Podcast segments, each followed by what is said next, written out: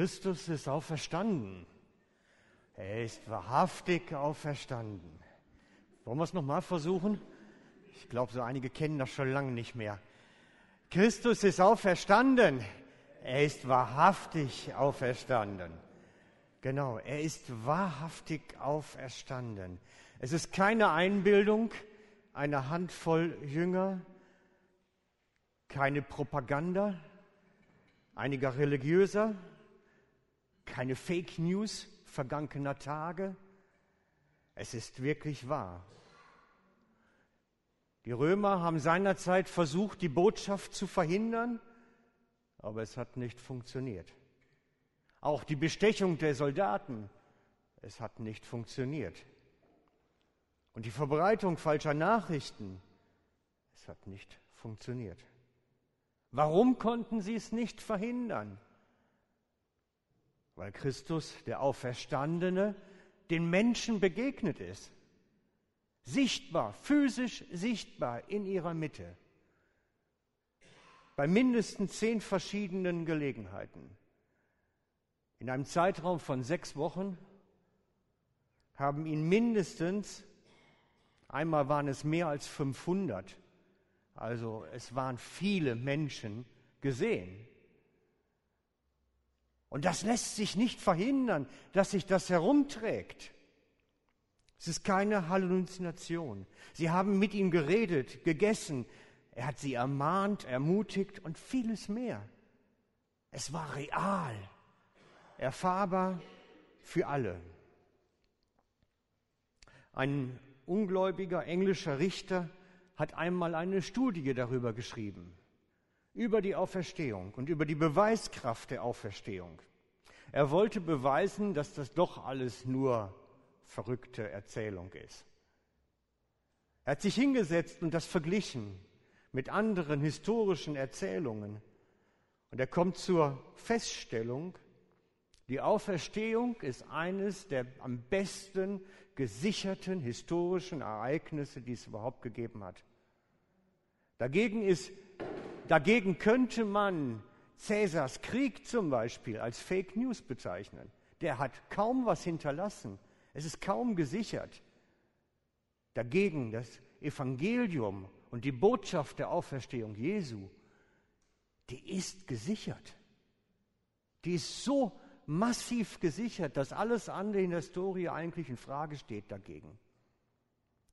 Und so wurde der Richter ein überzeugter Christ durch seine eigenen Nachforschungen. Es ist also wirklich wahr, Christus ist ganz und gar gestorben. Nicht nur Scheintod oder so. Es steht geschrieben, als Jesus von dem Essig genommen hatte, sagte er, es ist vollbracht. Dann ließ er ihn den Kopf sinken und starb. Und dann kam ein römischer Soldat und stach ihn die Lanze in die Seite und Wasser trat aus. Und ein Arzt erklärte mir mal, wenn Wasser austritt, dann hat sich rote und weiße Blutkörperchen bereits getrennt. Und dann ist das ein sicheres Zeichen für den Tod. Es ist ein sicheres Zeichen. Ich kann es nicht überprüfen, ich habe kein Medizinstudium, aber weil es ein Mediziner war, habe ich es geglaubt. Es kommt kein Blut aus der Seite. Er war wirklich tot. Das Grab war auch leer nachher und es war genauso gesichert. Er war ganz tot und ist ganz auferstanden. Es ist eine Wahrheit, es ist nichts irgendwas nur teilweise dabei, sondern ganz und gar. Und so ist Tod und Auferstehung Jesus der Dreh- und Angelpunkt des Christentums. Das ist der Schlüsselmoment diese drei Tage. Ohne diese drei Tage wären wir tote Religion, wäre es fast nichts wert. Das ist der Dreh- und Angelpunkt. Diese drei Tage, Tod und Auferstehung. Schauen wir mal etwas genauer hin, denn das Ganze hat maximale Konsequenzen für uns ganz pragmatisch maximale Konsequenzen. Es steht geschrieben, es ist vollbracht, sagte Jesus. Es ist vollbracht. Was heißt das? Was vollbracht? Ich glaube, es dauert mehr als ein ganzes Leben zu entdecken, was da drin steckt. Wir können es nur erahnen. Wir können es nur erahnen, was in dem es ist vollbracht eigentlich drin steckt. Wir können es nur erahnen. Die Tiefe der Aussage. Und vermutlich werden wir es im Himmel einmal überblicken, wenn wir bei ihm sind. Vorher werden wir es kaum schaffen. Es ist der Moment, die Auferstehung, wo der Riss zwischen Himmel und Erde eine Brücke erhält. Als würde da eine unsichtbare Brücke plötzlich zwischen hier im Jetzt und der Ewigkeit sein. Und als würde uns Jesus aus der Ewigkeit heraus seine Hand entgegenstrecken über diese Brücke hinweg und sagt, ich lade dich ein, komm. Ich lade dich ein. Das kann jeder beschreiten, der auf ihn vertraut. Und so sagt Jesus, wahrlich, wahrlich, ich sage euch, wer an mich glaubt, der hat ewiges Leben. Er sagt das zu Menschen, die hier mit zwei Füßen auf der Erde stehen. Der hat schon ewiges Leben. Er sagt, ihr seid schon gehimmelt, habt die Verbindung, habt die Hand über diese Brücke ausgestreckt und ergriffen. Es ist jetzt schon mit dem Himmel verbunden, denn ihr tragt die Ewigkeit im Herzen. Ihr tragt schon einen inwendigen, ewigen Menschen in euch geschehen am Kreuz von Golgatha, als Jesus sagt, es ist vollbracht.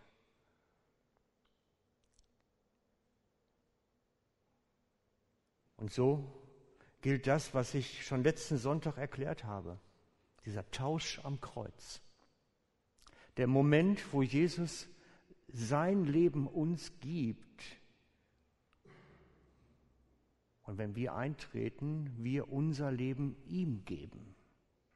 Ein Tausch, unser Leben gegen sein Leben. Ein Tausch. Wir empfangen von ihm und geben von uns. Ein Tausch.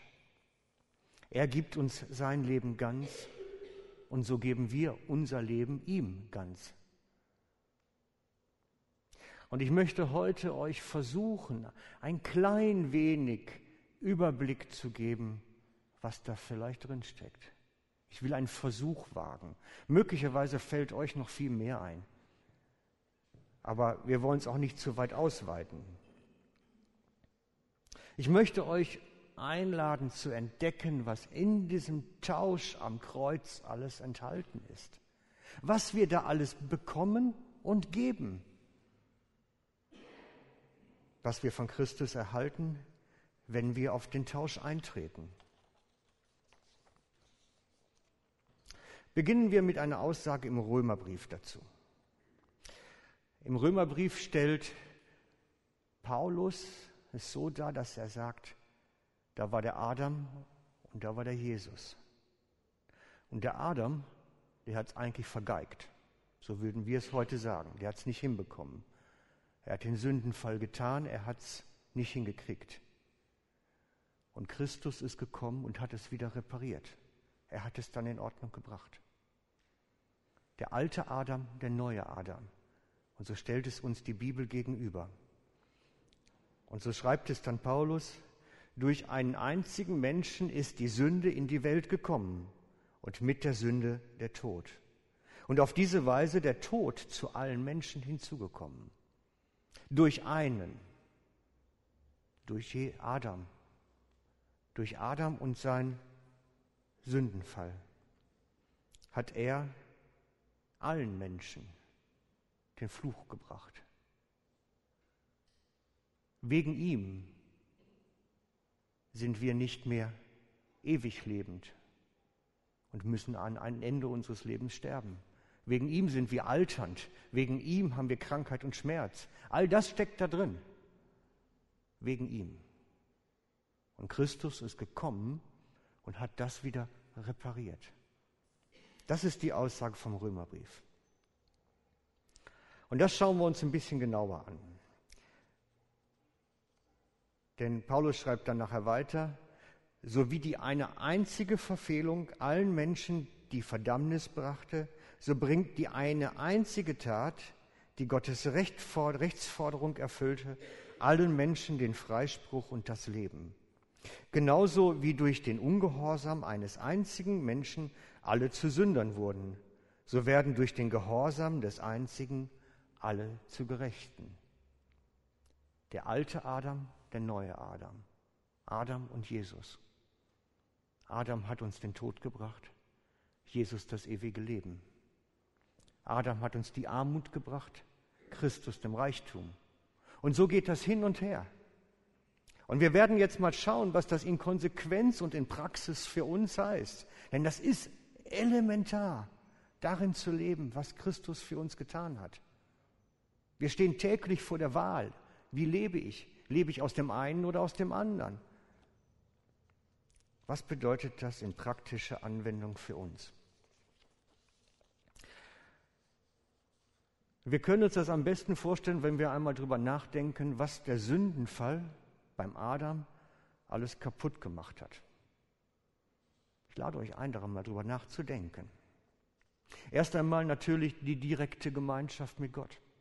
Adam lebte in der Gegenwart Gottes mit Eva zusammen. Sie lebten dort, sie hatten Gemeinschaft. Gott kam durch den Garten, hatte Gemeinschaft mit ihnen. Nach dem Sündenfall war keine Gemeinschaft mehr da. Es war kein, keine direkte Begegnung mehr. Es war vorbei. Es war ein Riss. Vor dem Sündenfall gab es keine Schuld. Sie gab es gar nicht.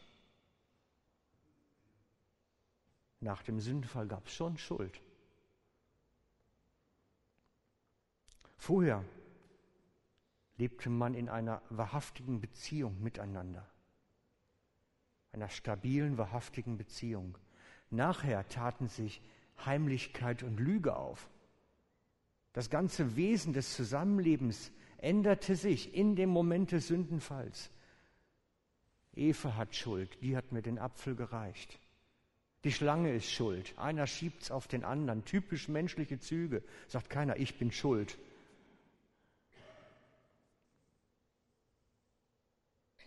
Alles entstanden durch den Sündenfall. Die Körperlichkeit hat sich verändert. Vorher sind sie nicht gealtert und mussten nicht sterben. Nachher kam Alterung, Tod, Verfall, Krankheit in ihr Leben. Sogar Schwitzen wird erwähnt. Die haben im Paradies nicht schwitzen müssen. Ich habe mal überlegt, was das heißt. Das ist schon spannend ne, in warmen Tagen.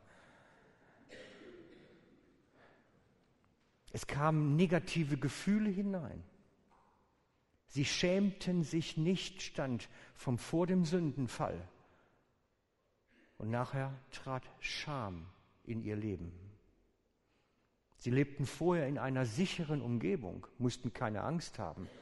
Und nachher herrschte Furcht und Angst vor allem Möglichen, vor Versorgungsengpässen, vor wilden Tieren. Sie mussten nachher Angst haben. Vorher gab es das nicht. Vor dem Sündenfall waren sie von Gott versorgt. Und nachher mussten sie selber krampfen, um irgendwie über die Runden zu kommen. Adam hat sehr, sehr viel verloren. Und darum sage ich immer, das ist ein Adams Fluch, unter dem die Menschheit steht. Es ist wie ein Fluch, der auf der ganzen Menschheit lastet. Und eben tauchte das sogar im Lied auf, von dem Fluch der Schuld, es ist ein Fluch, der auf der Menschheit liegt. Und ich glaube, als Jesus sagte, es ist vollbracht, ist dieser Fluch gebrochen worden. Durch seinen Tod am Kreuz. Ist dieser Adams Tod gebrochen und die Menschen konnten wieder durchatmen. Die, die auf ihn vertrauen. Die, die auf ihn vertrauen. Und so glaube ich, dass jeder, der auf Christus vertraut, eigentlich die Chance hat, ein anderes Leben zu führen. Eine ganz andere Qualität, als es die Welt kennt, weil es ein Leben möglich macht, was aus dem Reichtum Gottes kommt und nicht aus unserer Armut. Es ist so viel Reichtum da drin. Und wir haben es überhaupt noch nicht gelernt, dieses Päckli zu nehmen und auszupacken und zu entdecken, was es eigentlich heißt. Wir sollten lernen, es umzusetzen in unserem Leben. Ich möchte mit euch das mal im Detail anschauen, nochmal aus den Bibeltexten heraus. Im 1. Johannes 3,34 steht, wer Gottes Anweisung umsetzt oder Gebote befolgt, kann man so und so übersetzen, lebt in Gemeinschaft mit Gott und Gott lebt in ihm. Das ist der Schlüssel. Gemeinschaft ist mit Gott wieder möglich. Es ist wieder möglich, mit ihm in einer Einheit zu leben, was im Sündenfall verloren gegangen ist. Genauso der Fluch der Schuld, dass Schuld ins Leben gekommen ist, sagt Petrus in der Predigt, durch Christus ist es aber das möglich. Jeder, der an ihn glaubt, wird von aller Schuld freigesprochen. Das heißt, dieser Fluch der Schuld wird von ihm genommen.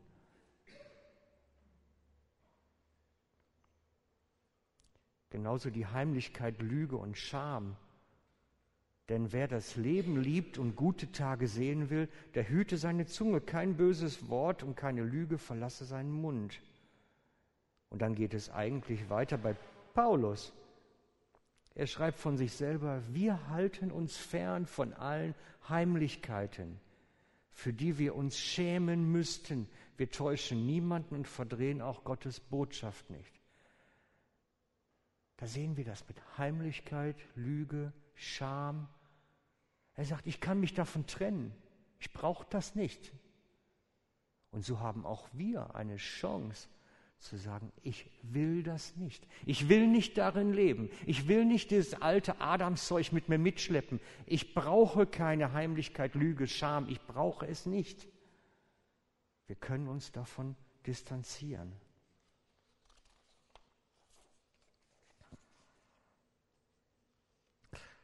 Aber was ist denn, wenn Christus das alles getan hat für uns? Warum sind wir nicht immer noch, warum steht es nicht viel besser um uns? Nun, Paulus erklärt es im Korintherbrief. Er schreibt, deswegen ermatten wir nicht, sondern wenn auch unser äußerer Mensch verfällt, so wird doch der innere Tag für Tag erneuert. Das ist ein ganz wichtiger Vers, Leute. Der ist so wichtig, den müsstet ihr alle rot markieren, Edding raus, Textmarker raus, alles raus, markiere. Der äußere Mensch verfällt. Freunde, das ist eine Tatsache. Jeder von uns wird älter, altert so sehr, dass er irgendwann einmal daran sterben wird. Die Organe werden alt, verfallen. Manchmal sieht es ein bisschen früher an den Falten und manchmal merkt man es ein bisschen später. Manchmal muss man sich auch mal ein Bild von früher an den Spiegel kleben, damit man weiß, wie man mal aussah. Der äußere Mensch verfällt. Das gehört dazu. Er wird krank, er wird alt. Und dann geht es hier um den zweiten Teil, Freunde. Der Innere wird Tag für Tag erneuert. Und ich frage dich, kennst du das? Kennst du das, dass dein innerer Mensch Tag für Tag erneuert wird? Und zwar so stark, dass dieser Christus in dir sichtbar wird. Ich denke, da liegt der Schlüssel dran. Das erleben wir zu wenig alle miteinander diesen inneren Mensch, der Tag für Tag erneuert wird, den erleben wir zu wenig. Und vieles, was so bedrückend auf unserem Leben liegt, sollte anders sein, wenn der innere Mensch Tag für Tag erneuert wird. Ich stelle das nur mal in den Raum. Wenn wir so den Christus in uns haben, dass unsere Seele, unser Geist innen drin erneuert werden, immer wieder stark, dann frage ich mich schon, wie kann das sein, dass wir so viel mit den Demenzen zu tun haben, so viel mit Depressionen zu tun haben, so viel mit diesen ganzen psychischen Erkrankungen zu tun haben. Der innere Mensch wird doch erneuert. Der müsste doch viel besser dastehen. Und darum glaube ich, dass wir noch nicht mal ansatzweise erkannt haben, was da eigentlich für eine Kraft drin steckt, was eigentlich möglich sein müsste. Ich glaube, es ist viel mehr möglich, als wir überhaupt nur uns zu erträumen wagen. Ganz sicher. Und ich lasse nicht locker. Freunde, ich lasse nicht locker. Ich suche dem nach. Ich gehe dem nach. Ich will das rausfinden. Wie weit geht das? Wo ist da ein Limit? Weil ich glaube, das Limit ist der Himmel und nicht unser Verstand. Genau. Und ich wünsche es mir für euch, dass ihr das erlebt. Für euch in eurem Leben. Ich wünsche es euch nicht, dass der äußere Mensch verfällt. Also nehmt das nicht jetzt äh, den ersten Teil. Ich wünsche euch den zweiten Teil. Dieses, dass der Innere erneuert wird und dass ihr das erlebt, dass der inwendige Mensch erbaut wird durch Christus in euch. Dass dieser inwendige Mensch erbaut wird und stark wird. Resilienz entwickelt gegen all das, was von außen kommt.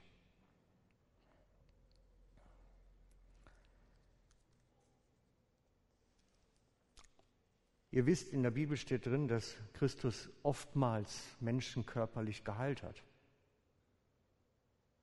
Auch das kommt vor.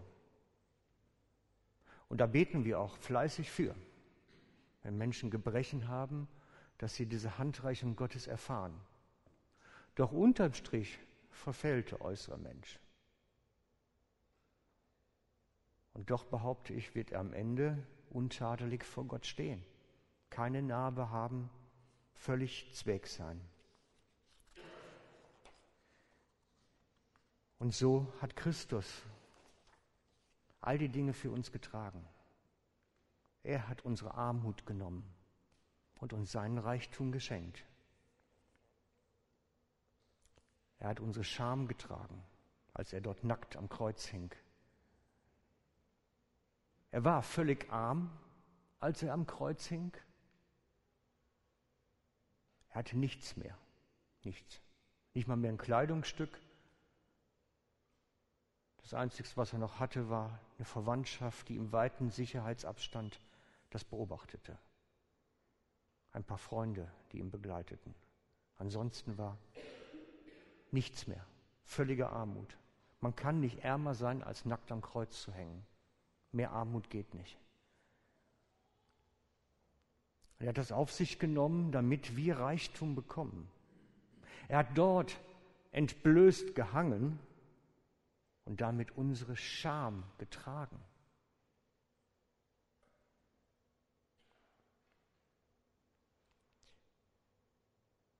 Und so brauchen wir uns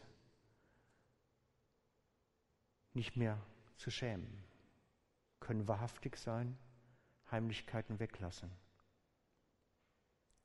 brauchen auch keine Angst haben vor dem, was kommt. Denn Gott hat uns nicht einen Geist der Ängstlichkeit gegeben, sondern einen Geist der Kraft, der Liebe und der Besonnenheit. Wir haben keinen Geist der Ängstlichkeit und der Furcht. Der ist nicht von Christus, der Geist. Der ist vom Adam, nicht von Christus. Wir brauchen keine Furcht haben, nicht mal vor Versorgungsengpässen. Das, was Adam verloren hat, diesen Versorgungszustand, Gott kümmert sich, hat Christus für uns wieder erworben. Und so sagt er doch selber, seht euch die Raben an, sie säen nicht, sie ernten nicht, sie haben weder Vorratskammern noch Scheunen und Gott ernährt sie doch. Und ihr seid doch viel mehr als die Vögel. Wir haben nur Mühe, das zu glauben. Darum arbeiten wir dagegen an und versuchen zu dem, was Gott tut, möglichst noch viel selber zu machen, weil vielleicht reicht es ja doch nicht. Das ist eine Form von Unglauben dann natürlich.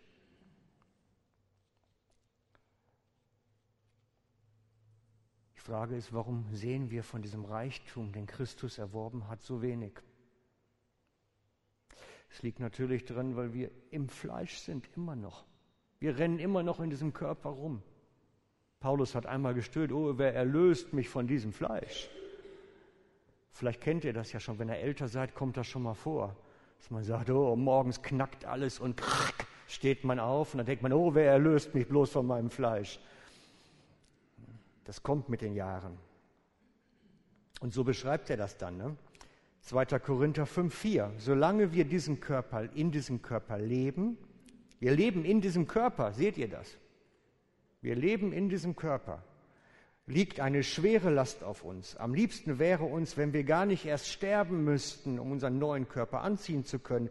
Wir möchten den alten, den neuen Körper einfach über den alten ziehen, damit alles Vergängliche vom Leben überwunden wird. Und dann erklärt er, das geht natürlich nicht, sondern der alte muss erst abgebrochen werden, damit wir dann einen neuen bekommen. Es kommt keiner aus seinem Körper raus, ohne dass der alte abgebrochen wird. Und da haben wir alle Angst vor. Wir wollen ja alle sterben irgendwann und bei Jesus sein, ja. Aber wir wollen möglichst nicht leiden und keine Schmerzen haben und keine Krankheit und das ganze Paket, das ist unangenehm.